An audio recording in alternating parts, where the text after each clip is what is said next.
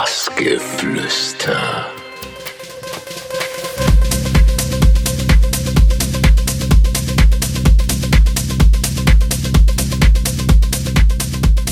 Hallo Leute, mein Name ist Chris Liebing und ihr hört Bassgeflüster auf Minimalradio.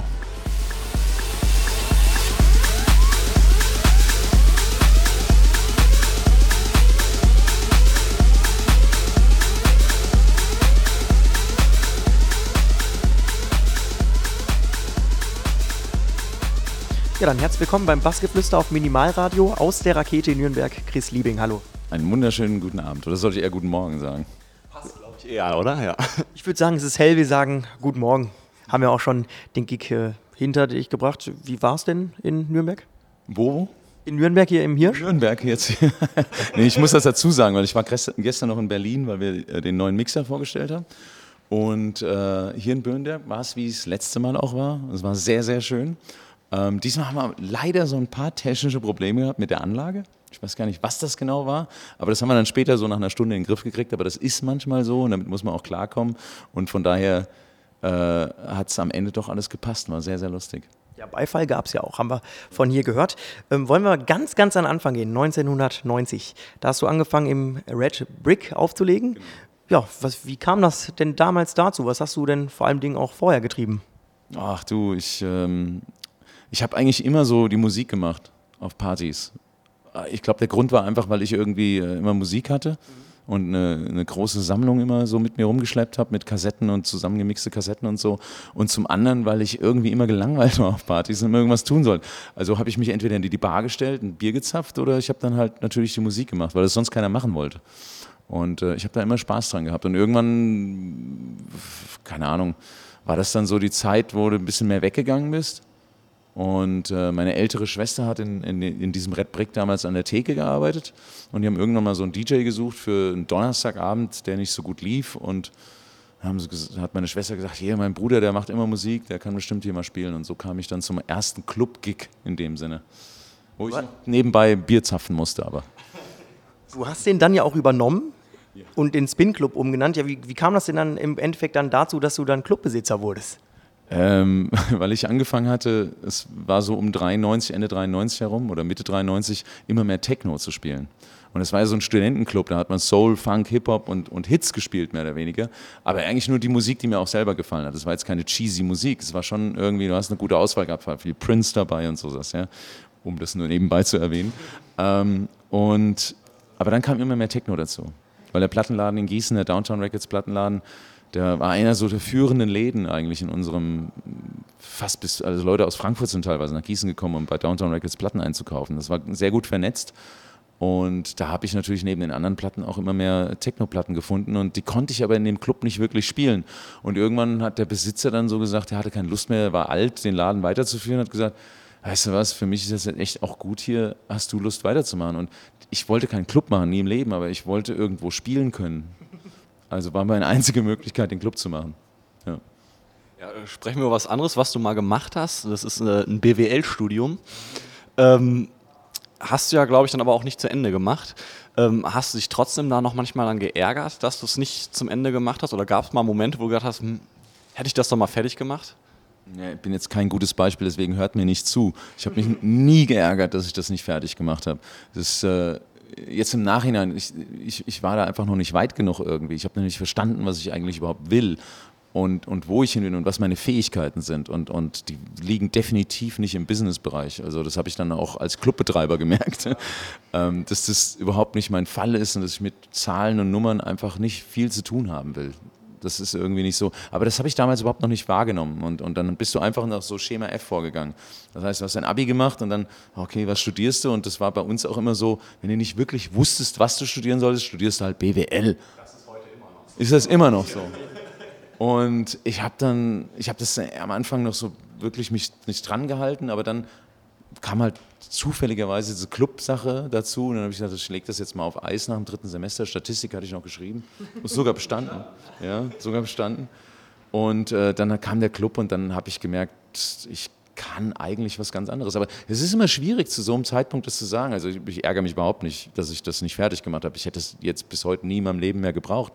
Ähm, was nicht heißen soll, ihr sollt euer Studium da draußen nicht beenden. Das, macht das mal lieber. Ähm, aber ich habe nie glauben können, und das ist ein grundsätzlicher Fehler, glaube ich, den viele machen, ich habe nie glauben können, dass ich mit dem, was ich gerne mache, meiner Leidenschaft, am Ende auch Geld verdienen kann irgendwann mal. Muss ja nicht viel sein, aber irgendwann, ich, mein, ich glaube, egal was, jeder kann was. Und egal was er kann, du wirst immer irgendwie andere Leute finden, die das gut finden oder die das brauchen, diesen Service oder diese Kunst oder sonst irgendwas und bereit sind dafür, dir irgendwas zu geben, Geld zu geben oder was zu essen zu geben. Und äh, ich glaube, darauf muss man einfach ein bisschen mehr vertrauen. Das habe ich auch nicht. Ich, ich bin wirklich reingeschubst worden und hatte einfach nur unglaublichen Dusel, glaube ich, dass ich irgendwann das nur noch machen konnte. Aber ich habe nie die äh, bewusste Entscheidung getroffen, dass ich jetzt sage, ich mache nie mehr was anderes. Sondern ich habe mir gedacht, das kannst du DJing, kannst ja wirklich irgendwie jetzt mal die nächsten fünf Jahre vielleicht, aber du musst ja irgendwann was Richtiges machen. Also wenn ich jetzt heute zurückblicke, würde ich sagen, es ist ein lustiger Gedanke gewesen irgendwie, weil ich kann mir überhaupt nicht mehr vorstellen, was anderes zu machen.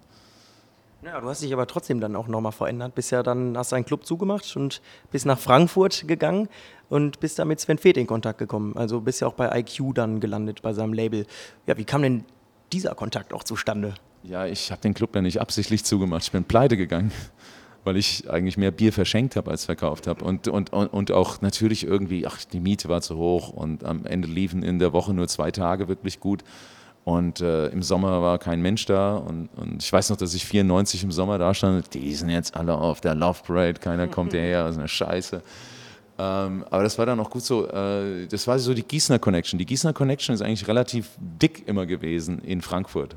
Weil aus, aus der Gießen und Umgebung kommen Johannes Heil, Heiko Laux, Pascal Feos, Toni Rios, äh, Frank Lorber, äh, eigentlich auch Anthony Rother. Es sind alles mehr oder weniger Gießen, Bad Nauheim, so die Gegend eigentlich. Und IQ, der Toni zum Beispiel hat da gearbeitet, der Frank hat da gearbeitet.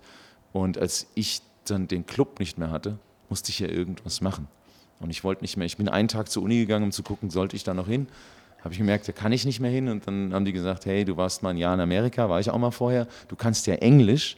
Wir brauchen jemanden, der mit dem englischen Office kommunizieren kann. Und ich meine, super, den Job mache ich. Und so bin ich in IQ angekommen und ich weiß, dann eines Tages saß ich dann da und dann lief Sven in mein Büro und, hallo, du bist der Chris. Ich bin der Sven, hallo. Und äh, das war so 1995 irgendwann mal. Und ähm, ja, und dann hast du halt, dann bin ich da, irgendwann hat man DJ im Oben gefehlt und wirklich keine andere Sau mehr wäre zur Verfügung. Also wirklich keiner mehr. Und ich war der Letzte, der noch da saß, wo einer dann reinkommt und gesagt, sag mal, du legst doch auch auf, oder? Ich so, ja, kannst du heute Abend vielleicht am Anfang mal kurz spielen, weil da ist jetzt wirklich, wir finden niemanden und, und der Good Groove damals wollte nicht die ganze Nacht alleine spielen. Ja, klar, logisch. Komme komm, komm ich jetzt mal hin und ähm, ja, das war, so fing es dann an. So, äh, so Chancen muss man dann aber auch nutzen. Weißt du? Da muss auch wirklich dann, alles klar, das ist jetzt meine Chance, die muss ich jetzt auch wirklich hier hinlegen. Ein. Das ist ein ganz guter Übergang. Ähm, hast du denn vorher schon mal gedacht, dass du, dass du tatsächlich so eine Karriere, ja, dass dir so eine Karriere bevorsteht? Oder wann war das erste Mal, dass du wirklich gedacht hast, das könnte wirklich was sein, womit du wirklich dein Leben lang dein Geld verdienen könntest? Boah, das denkt man eigentlich fast immer noch nicht. Ich bin immer noch jeden Tag total verwundert, was ich tue.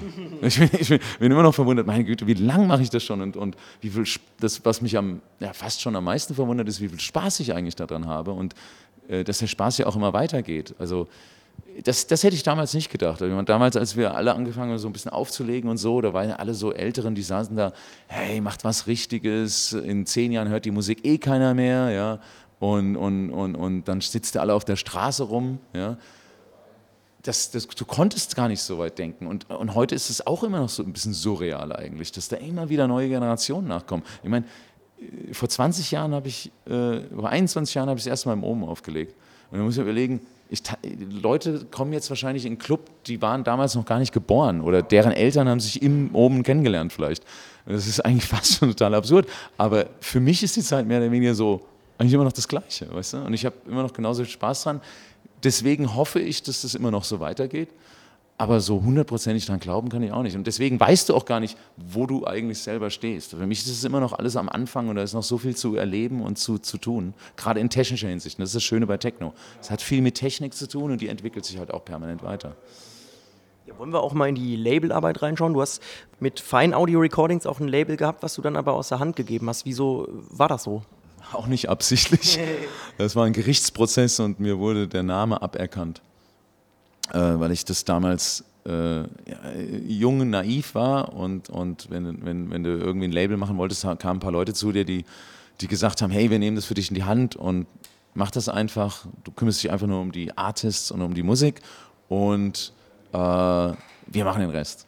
Und das war halt damals so und die Leute, die das damals gemacht haben, das wusste ich nicht, die haben sich das halt schützen lassen. Und als ich. Weggegangen bin und wollte zu Prime Distribution in England gehen, was ich als nächsten Schritt irgendwo gesehen habe, dass du internationaler bekannt wirst, wenn du bei einem internationalen Vertrieb bist, haben die gesagt, kannst du gerne hingehen, aber dein Label nimmst du nicht mit, weil das ist nämlich uns.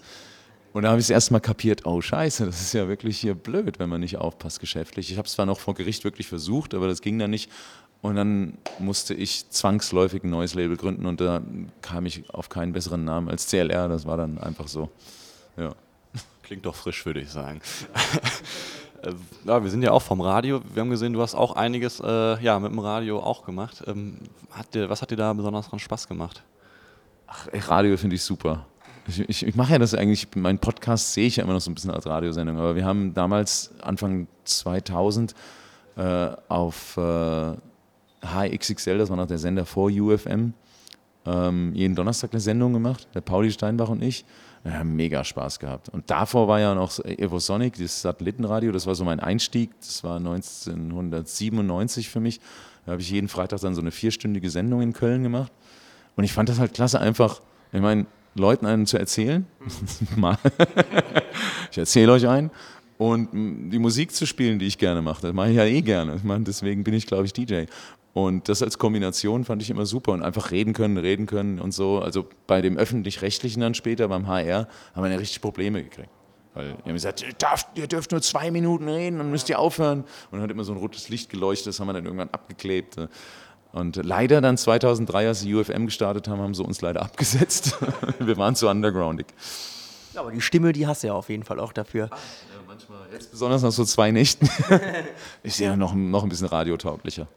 Ja, zwei Nächte hast du angesprochen. Zweites natürlich klar, hier bei uns in Nürnberg.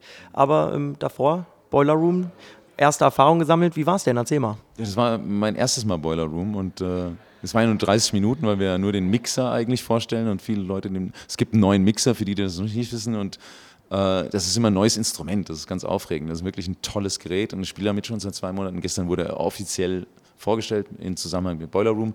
Der Richie Horton hat ihn zusammen mit dem ehemaligen Alan Heath äh, Tech Haupttechniker äh, und quasi mit unserem allen Input entwickelt. Und der war gestern zum ersten Mal vorgestellt und äh, jeder hat halt 30 Minuten gespielt und ich habe noch nie mal mit dem Boiler Room gemacht und von daher war das halt doppelt Spaß und das war wirklich eine sehr lustige Nacht, muss ich sagen. Also es war, äh, jeder hatte einen Riesenspaß irgendwie. Es war eine ganz tolle Atmosphäre. Sowas kann auch nach hinten losgehen. Also es kann auch immer sehr steif werden, so Präsentationen und jeder ist ganz nervös und aufgeregt, aber das war super locker gestern. Das war echt schön. Deswegen ist auch meine Stimme so, wie sie heute ist nur 30 Minuten. Ich denke, da gibt es auch Leute, die würden auch gern 15 da spielen. Ja, du hast ja gerade Richie Horton angesprochen. Wo habt ihr euch kennengelernt? Oh, das ist auch schon lange her. Das ist auch, im Grunde genommen war Omen die Zeit für mich, wo ich alle Leute kennengelernt habe. Das war für mich meine DJ-Schule und, und, und, und die Kontaktbörse für die Welt da draußen. Äh, da bin ich das erste Mal im Richie in die Arme gelaufen, da habe ich äh, The Advent kennengelernt. Äh, äh, mit denen ich dann angefangen habe, viel mehr zu tun zu haben und, und äh, die auch immer wieder zu holen. Da habe ich einen Adam kennengelernt.